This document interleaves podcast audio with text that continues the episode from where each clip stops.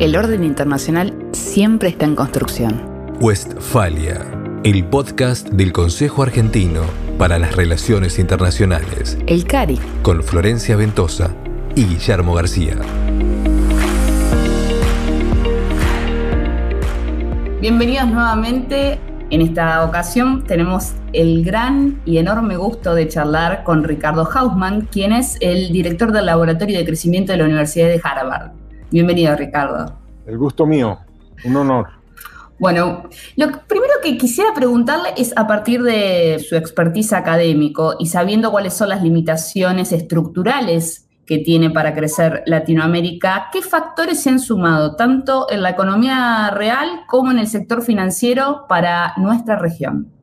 Bueno, nuestra región en este momento está, está lidiando con, con la pandemia. En este momento, cuatro países del mundo que tienen mayores tasas de mortalidad, todos son latinoamericanos. Y de los eh, seis países con mayor mortalidad, cinco son latinoamericanos. De modo que eh, América Latina se ha vuelto el centro de la pandemia. Y esto agarra a América Latina después de unas cuarentenas largas, duras, que lograron eh, impedir el primer gran pico de muertes que ocurrió en Europa y en Estados Unidos, eh, pero que ahora esas cuarentenas han sido menos efectivas controlando la pandemia y estamos todos típicamente en niveles de, de casos y niveles de mortalidad crecientes que nos ponen ahora en una, en una situación muy complicada porque la sociedad está cansada de las cuarentenas, la economía sufrió unos golpes gigantescos, el colapso en la actividad económica, en el empleo, fueron enormes eh, y un tanto inesperados, y eso implica que ahora hay como mucho deseo de reactivar la economía, pero no se puede reactivar la economía con fuerza porque hay mucha infección y mucha pandemia en el entorno. Entonces hay mucha necesidad de distanciamiento social, muchas actividades que no se pueden eh, dar con normalidad. Y eso, eso implica que vamos a pasar por lo menos unos 12 meses de una gran dificultad y en esos 12 meses es importante que esta situación, que en este momento es una crisis del sector real, no se nos complique con una crisis del sector financiero donde debido a la recesión las empresas no puedan eh, atender sus créditos bancarios, entonces se nos debilita el sector bancario. Hasta este momento no han ocurrido esas cosas y eso está muy bien, hay que mantenerlo así. De modo que tenemos un gran reto para lograr eh, alcanzar a una situación en la cual podemos, podamos vacunar a nuestra gente, eh, que es algo que deberíamos plantearnos como una meta clara, fija, de, de no solamente esperar a que exista una vacuna, sino que tengamos acceso a esa vacuna y que tengamos la logística para hacer un proceso de vacunación rápida de la población. Y en ese momento, pues entonces sí ver todos los mecanismos para, para eh, acelerar eh, la recuperación económica. Y en el caso de lo que son los teleservicios o el teletrabajo, eh, o toda la cantidad de trabajo que cada cual pueda hacer desde su casa, respetando el distanciamiento, ¿qué oportunidades tiene de formación, digamos, académica, de recurso humano preparado como para insertarse en esa economía y apuntalarse desde ahí? Yo creo que esto va a ser uno de los cambios importantes eh, de la economía pre y post pandemia, que es que eh, las empresas, las organizaciones han aprendido que pueden hacer cosas eh, remotamente que antes pensaban que solamente las podían hacer en persona, yo lo vivo personalmente porque en este próximo semestre Harvard va a estar funcionando en materia de manera virtual. Eh, acabo de dar un curso de esto de desarrollo ejecutivo eh, virtual y, y, la verdad que creo que los estudiantes aprendieron tanto más en el formato virtual de lo que hubiesen aprendido si se iban por una semana eh, a Harvard. En vez de eso lo hicimos por 10 semanas por, por internet, de modo que hay hay, ciertas innovaciones que creo que van a quedar con nosotros, pero hay una idea muy importante que es que todo lo que se puede hacer desde la casa se puede hacer desde el exterior. O sea, que la gente que trabaja conmigo en el laboratorio de crecimiento, ya yo no sé dónde están. Unos son europeos y prefirieron irse a su casa, pero a mí no me hace ninguna diferencia si están aquí o están allá porque estamos todos en Zoom. Entonces, Eso lo que va, creo que va a hacer es que va a permitir un rediseño de las cadenas de valor, donde muchas de las tareas que hay que cumplir en las cadenas de valor se van a poder contratar internacionalmente y creo que eso debería poder abrir nuevas oportunidades de diversificación para América Latina y de inserción para América Latina en, actividades que antes no estaban planteadas. Y, y, creo que ahí hay, es de las cosas que países que están relativamente remotos como la Argentina, pero que estarían conectados um, virtualmente, eh, se le puede abrir un mundo de oportunidades. China y Estados Unidos. Eh, China ha tenido un ascenso en los últimos años de protagonismo internacional y sobre todo en la región. ¿Qué podemos esperar para América Latina eh, si siguiese creciendo la presencia china y qué naturaleza de inversiones podemos prever si eso sucediera, si es que considera que esto puede llegar a crecer como tendencia. Hay varias dinámicas, eh, o sea, América Latina, especialmente América del Sur, es muy complementaria con, con China, o sea que las cosas que América Latina, América del Sur exporta son las cosas que China tiende a importar. En el caso de México, las cosas que China exporta son las cosas que México también exporta. Entonces compiten, por ejemplo, por el espacio en el mercado americano. Eso no ocurre típicamente con Sudamérica. Entonces a Sudamérica le conviene mucho que a China le vaya bien porque quiere decir que el mercado chino es más grande y le venden más a China.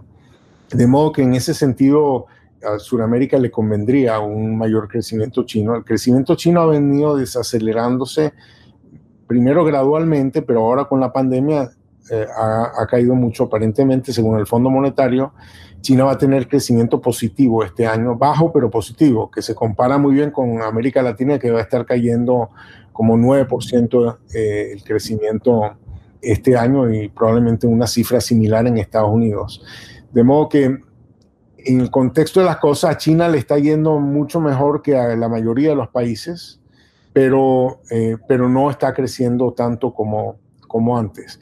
Lo que sí va a afectar a América Latina es el hecho de que hay un conflicto creciente entre Estados Unidos y China, y en ese conflicto estos dos países van a estar eh, tratando de, de, asegurar lealtades.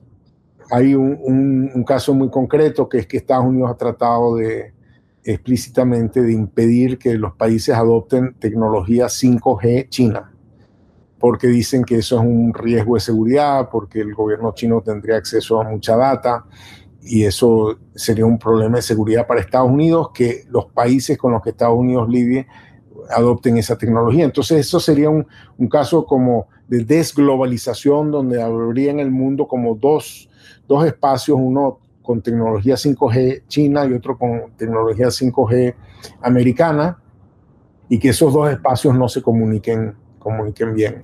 Eso para América Latina es un dolor de cabeza que va a tener que saber cómo gerenciar si es que se materializa. Otros países que adoptaron en algunas áreas el 5G chino y en las estratégicas no y ese tipo de cosas. ¿Usted cree que, por ejemplo, los países de América Latina tienen la cintura como para poder implementar una política de tal magnitud o van a estar compelidos a elegir entre uno y otro? O sea, yo creo que parte eh, digamos, de la estrategia americana es obligarlos a elegir entre uno y otro. Y, los chinos van a estar eh, tratando de pelearse por un espacio en ese, en ese mercado. Y esa, esas cosas van a, van a tener probablemente secuelas, pero ahí la inteligencia es cómo América Latina se va a jugar, sea, cómo, cómo se puede aliar con terceros factores, pronto con la Unión Europea, con otros, para ver cómo cómo puede evitar que este conflicto entre estos dos superpoderes eh, no, no, complique eh, el set de oportunidades para América Latina, sino que por el contrario las amplíe. Eh, hablando de Estados Unidos, si llegara a cambiar la administración, es decir, si Biden ganara la presidencia, ¿podemos esperar que cambie significativamente la política hacia América Latina? Yo creo que habría que esperar que cambie significativamente la política exterior norteamericana, que abandonaría esta idea de América primero por una idea de que América liderando al mundo.